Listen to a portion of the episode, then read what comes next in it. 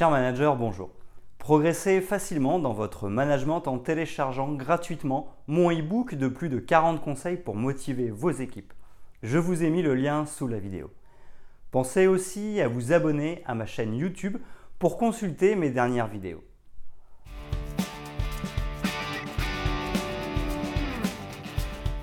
En tant que leader et manager, la cohésion d'équipe est un sujet central. En effet, pour atteindre nos objectifs, tous nos collaborateurs doivent aller dans le même sens, ensemble, avec un bon esprit d'équipe.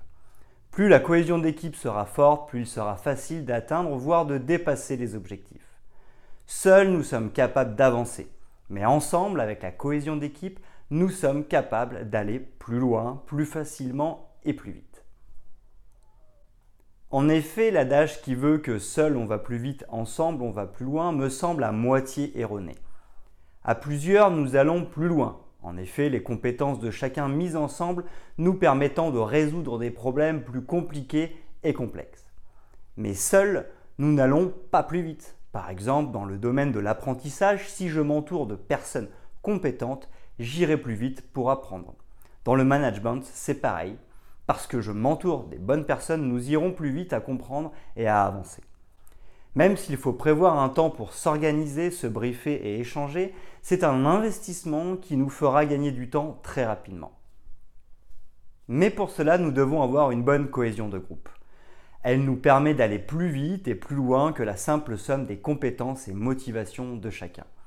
La cohésion d'équipe permet de ne plus raisonner en somme d'individualité, mais comme dans un collectif plus fort et capable de soulever des montagnes.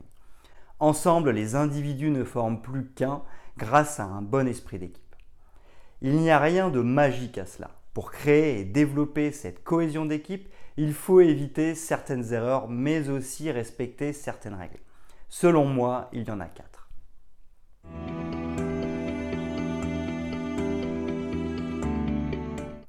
Premièrement, créer une histoire commune pour la cohésion d'équipe. Le premier point pour créer et développer la cohésion d'équipe est de créer une histoire commune. Pour cela, il est important de constituer des souvenirs en commun. Nous devons briser la glace entre chaque membre pour qu'ils apprennent à mieux se connaître et qu'ils aient des expériences en commun. Les émotions et souvenirs créent du lien. En effet, les expériences et les souvenirs en commun permettent de créer du lien à travers notamment des émotions communes. Le team building est un bon exemple pour développer l'esprit d'équipe. Imaginons que nous avons organisé une descente en rafting. Lors du parcours, nous allons avoir des émotions de peur lors de certains passages, mais aussi de joie lorsque nous aurons terminé et aurons la satisfaction d'avoir accompli un exploit. Ces émotions communes soudent la relation car elles ont été partagées. Nous sommes tous différents, mais nos émotions, elles, se ressemblent. Les émotions nous unissent car nous avons vécu la même chose au même moment. De plus, ces émotions et ces expériences communes sont des souvenirs qui font que nous ne pouvons pas oublier les personnes et que nous avons des choses à nous raconter. En effet, il n'est pas rare de voir un groupe soudé qui, lorsqu'il se retrouve, a beaucoup d'histoires à se raconter. Souvent, entre bons amis, nous nous rappelons les souvenirs communs. Ces moments partagés ensemble nous lient aux autres et créent une cohésion de groupe. Faisons simple mais favorisons les échanges pour un bon esprit d'équipe. Ainsi, est-il recommandable de mettre en œuvre des situations collectives pour créer des expériences communes et développer l'esprit d'équipe. Beaucoup d'entreprises organisent des team building qui ont l'avantage de nous faire vivre des expériences peu communes. Si nous rencontrons quelques difficultés au travail, le team building pourra orienter l'expérience afin qu'elle nous aide à trouver des solutions. Mais nous pouvons organiser nous-mêmes des expériences plus simples. Lorsque j'étais directeur de magasin en Russie, le projet était d'ouvrir un magasin à Krasnodar, à 1300 km au sud de Moscou. Nous avions fait venir les équipes à Moscou pour qu'elles y soient formées. Le premier jour, nous en avons profité pour visiter Moscou et dîner tous ensemble. De plus, quelques imprévus, notamment avec le logement, ont créé des situations inhabituelles. Cette expérience a créé des souvenirs en commun qui ont mis en place la cohésion d'équipe. Toute l'idée finalement est de s'assurer que les équipes puissent avoir des moments d'échange. Ceux-ci peuvent être formels comme les réunions de travail régulières ou ponctuelles, mais ces moments d'échange peuvent aussi être plus informels comme un repas partagé ou une sortie tous ensemble. Certains permettront de parler des tâches, des relations ou de l'organisation au travail. D'autres permettront de mieux comprendre la personne dans sa sphère familiale, sociale ou personnelle. Dans tous les cas, tous ces moments d'échange permettront de créer une histoire commune et de développer du lien.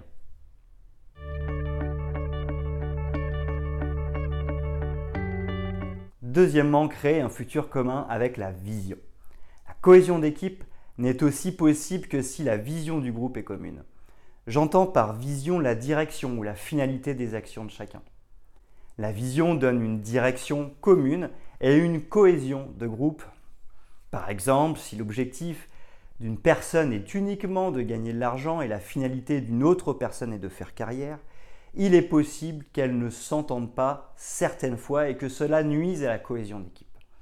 En effet, la première personne voudra sûrement privilégier les décisions les plus profitables. Quant à la deuxième personne, elle privilégiera les décisions qui satisferont sa hiérarchie afin de marquer des points en vue d'une potentielle évolution. Ces deux points de vue peuvent donc diverger et créer des conflits. Chacun peut avoir un intérêt individuel, mais il doit y avoir une vision commune plus forte qui contribue à l'esprit d'équipe. Ainsi, en cas de désaccord, cette vision commune sera le point de repère qui permettra de décider. C'est aussi le moyen de s'assurer que les égaux de chacun soient bien au service d'une direction commune et de la cohésion de groupe.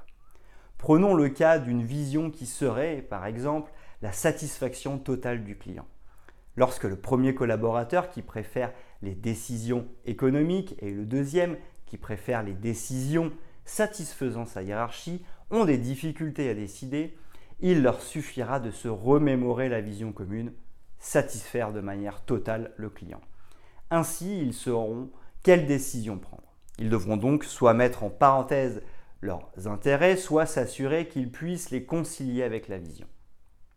La vision est plus forte si elle est co-construite. Mais pour que cette vision puisse jouer pleinement son rôle, elle doit avoir été co-construite avec les différents membres de l'équipe. En effet, elle doit faire l'unanimité et être reconnue par tous.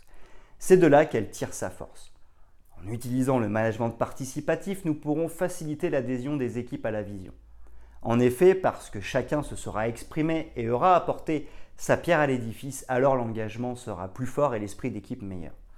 Certaines fois, nous n'avons pas tous les leviers. En tant que manager, la vision de l'entreprise peut être déjà écrite, mais rien ne nous empêche de construire une vision commune avec notre équipe qui respecte pleinement la vision de l'entreprise. L'avantage est que le groupe aura décliné à sa manière la vision de l'entreprise. La cohésion d'équipe sera donc plus forte et le groupe plus impliqué. La co-construction de la vision. Pour co-construire la vision de l'équipe et développer la cohésion de groupe, nous pouvons prévenir notre équipe que nous allons faire un travail de groupe pour définir notre vision, réunir notre équipe, exprimer que nous souhaitons écrire une vision commune, demander aux personnes ce qu'elles pensent et ressentent par rapport à ce sujet, donner à chacun le temps de réfléchir, chacun l'un après l'autre prend la parole pour s'exprimer, ne pas oublier de définir les règles d'expression, Scinder l'équipe en sous-groupes. Chaque sous-groupe échange, se met d'accord avec ses participants et note ses idées par rapport à la vision. Les sous-groupes présentent leurs idées devant les autres. Elles sont compilées au fur et à mesure. Enfin, un travail de synthèse et de réduction des idées se fait en collectif afin de pouvoir décider collectivement les idées qui sont retenues et qui seront appliquées pour la vision. Décliner la vision en objectifs en commun pour la cohésion d'équipe. Ensuite, il faudra décliner la vision en objectifs. La vision se situe à long terme. Les objectifs sont à court ou moyen terme. Ils sont donc les tâches et le travail que réalisent les équipes au quotidien.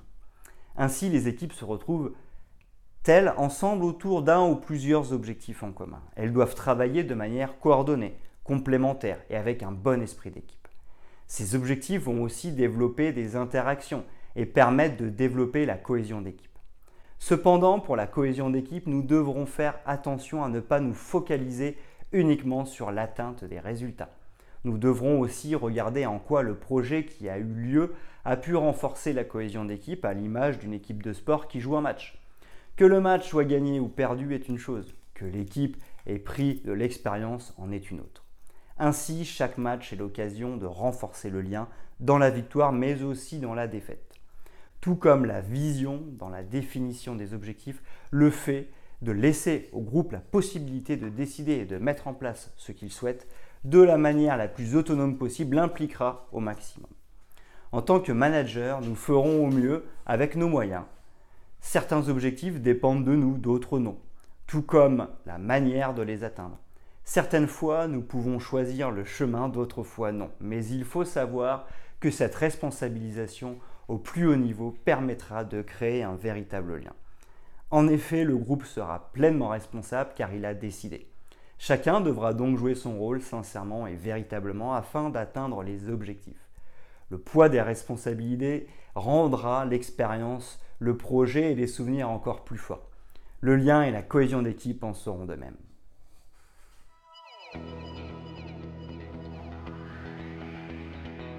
Troisièmement, faciliter les interactions pour développer la cohésion de groupe. Pour développer la cohésion d'équipe, il faut avant tout connaître les fondements du management afin de savoir comment manager une équipe. Ensuite, il nous faudra faciliter les relations entre les personnes. En effet, de bonnes relations et une bonne ambiance au travail permettront un respect mutuel et un esprit d'équipe fort.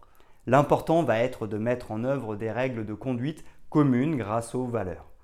Ensuite, il faudra permettre à chacun de s'exprimer au mieux pour se faire comprendre, simplement et efficacement. Enfin, il faudra gérer les conflits qui finiront par naître pour ne pas laisser en suspens des situations bancales. Définir des valeurs communes pour une cohésion d'équipe solide. Ce qui soude un groupe, c'est la présence de valeurs communes qui servent de règles et de points de repère. Ces valeurs guident les comportements, des individus de manière prévisible et donc rassurante. En cas de flou, nous pouvons nous y rattacher pour retrouver de la cohésion et de la cohérence. En effet, si les valeurs communes sont la solidarité, nous saurons pouvoir compter sur les autres pour nous aider en cas de difficulté. Mais nous saurons aussi qu'il faudra pouvoir compter sur nous si un membre de l'équipe connaît quelques soucis. Ces valeurs communes sont la clé de voûte de l'esprit d'équipe. Pour les mettre en place, il faudra vivre des expériences communes, positives, qui montreront qu'elles sont essentielles. Par exemple, vivre une expérience de rafting montrera que la solidarité permet de traverser les rapides plus facilement. Le groupe aura donc compris par l'expérience qu'en étant solidaire, il pourra traverser les difficultés. De plus, les valeurs pourront aussi être définies de manière collective. Tout comme la vision et les objectifs, les équipes peuvent décider des valeurs qu'elles souhaitent voir appliquées.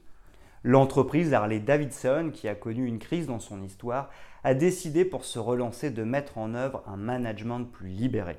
Les équipes se sont vues plus responsabilisées, favorisant la cohésion de groupe.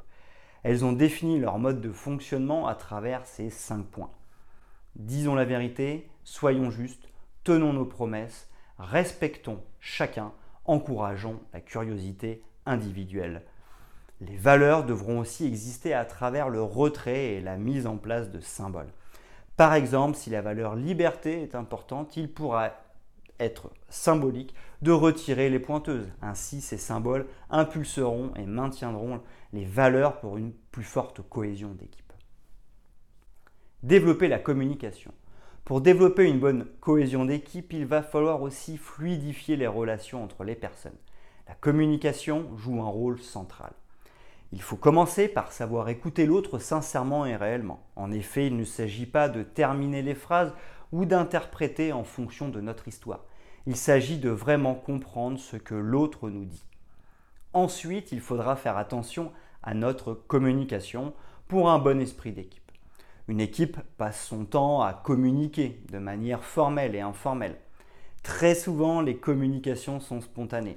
Cependant, un message qui nous paraît simple, courtois et doux peut être interprété complètement par la personne à qui nous nous adressons. Il faudra donc faire attention aux sensibilités de chacun. Lorsque le sujet devient trop délicat, il est possible d'utiliser le protocole de communication non violente. Il est idéal pour nous pousser à nous exprimer du mieux possible. Il se divise en quatre étapes. Relater les faits, le sujet de la conversation, exprimer son ressenti par rapport à ces faits, à savoir la manière dont nous avons vécu, nous les avons vécus, exposer notre besoin face à cette situation pour mieux se faire comprendre, faire une demande concrète pour que l'autre sache ce que nous attendons de lui. Grâce à ce protocole, il devient plus simple de se parler et de se comprendre pour fluidifier les relations et créer et développer la cohésion d'équipe. La relation de confiance se met en place au service d'une bonne cohésion de groupe. Enfin, il ne faudra pas hésiter à reformuler et à faire reformuler pour nous assurer que nous avons compris et que l'autre a aussi bien interprété notre discours. En effet, passer un message efficacement n'est pas simplement s'exprimer efficacement l'autre ou nous-mêmes, avec nos histoires, nos niveaux de fatigue ou nos modes de fonctionnement, pouvons interpréter différemment et nous tromper. Gérer les conflits pour une bonne cohésion d'équipe. Cependant, même si nous faisons beaucoup d'efforts pour développer, fluidifier et maintenir de bonnes relations entre les personnes, des conflits surviendront inévitablement. En effet, le conflit survient lorsque les relations sont mauvaises, mais aussi lorsqu'elles sont bonnes. Si deux personnes s'apprécient fortement, elles seront plus en mesure d'exprimer ce qu'elles pensent vraiment. Elles sont donc susceptibles d'être en contradiction sur certains sujets. Le problème n'est donc pas le conflit, mais son absence de gestion. Il faut s'assurer que le conflit ne dure pas trop en longueur et que la relation et la communication entre les personnes sont bien toujours en place. Pour synthétiser, la gestion des conflits nécessite trois étapes. 1. Prévenir les conflits avec une bonne communication et en utilisant la CNV. Des réunions régulières en individuel ou en collectif peuvent être organisées pour permettre à chacun de s'exprimer sur ses problématiques, ses sources de stress, etc. Comme la réunion est régulière, chacun peut la préparer et venir sereinement. Si le conflit éclate, il faudra mettre en œuvre une procédure. Cela devra être décidé en amont pour gagner en sérénité et en réactivité. Il faut donc se demander quelle procédure est en place lorsqu'un conflit éclate.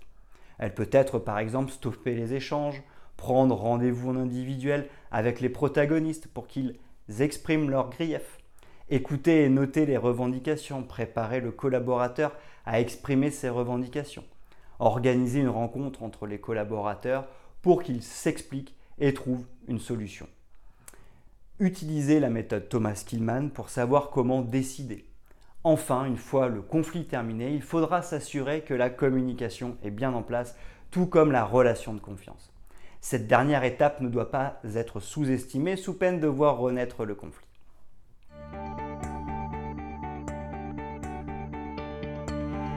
Quatrièmement, l'exemplarité du leader dans l'esprit d'équipe. Enfin, le dernier point, mais pas le moindre, est la place du leader dans la cohésion d'équipe. Non seulement il devra être en mesure d'évaluer le niveau de cohésion du groupe pour savoir comment la renforcer, mais en plus il jouera un rôle essentiel dans la création et le développement de celle-ci. Le respect des valeurs. En effet, comme nous l'avons vu, la vision, les valeurs ou encore la communication et la gestion des conflits sont essentielles pour créer de la cohésion d'équipe. Mais elles ont besoin d'un garant qui s'assurera qu'elles sont respectées en tout temps. Au sein de l'entreprise Favi, entreprise française libérée, Jean-François Zobrist, le leader libérateur, a licencié peu de personnes. Mais il l'a fait. Pourquoi? Parce qu'elles avaient volé. Et à Favi, on ne vole pas. C'est une valeur commune forte. Même les anciens managers qui n'étaient pas en mesure d'adapter leur management à la libération de l'entreprise ont été accompagnés. Désormais, ils sont sur d'autres postes sans management. Ils ont pu garder leur salaire et choisir ce nouveau poste. Cependant, il fallait un leader pour les accompagner et accompagner la mutation de l'entreprise tout en maintenant, voire en renforçant la cohésion d'équipe. Une attitude adaptée pour la cohésion de groupe. Ensuite, le leader doit être exemplaire.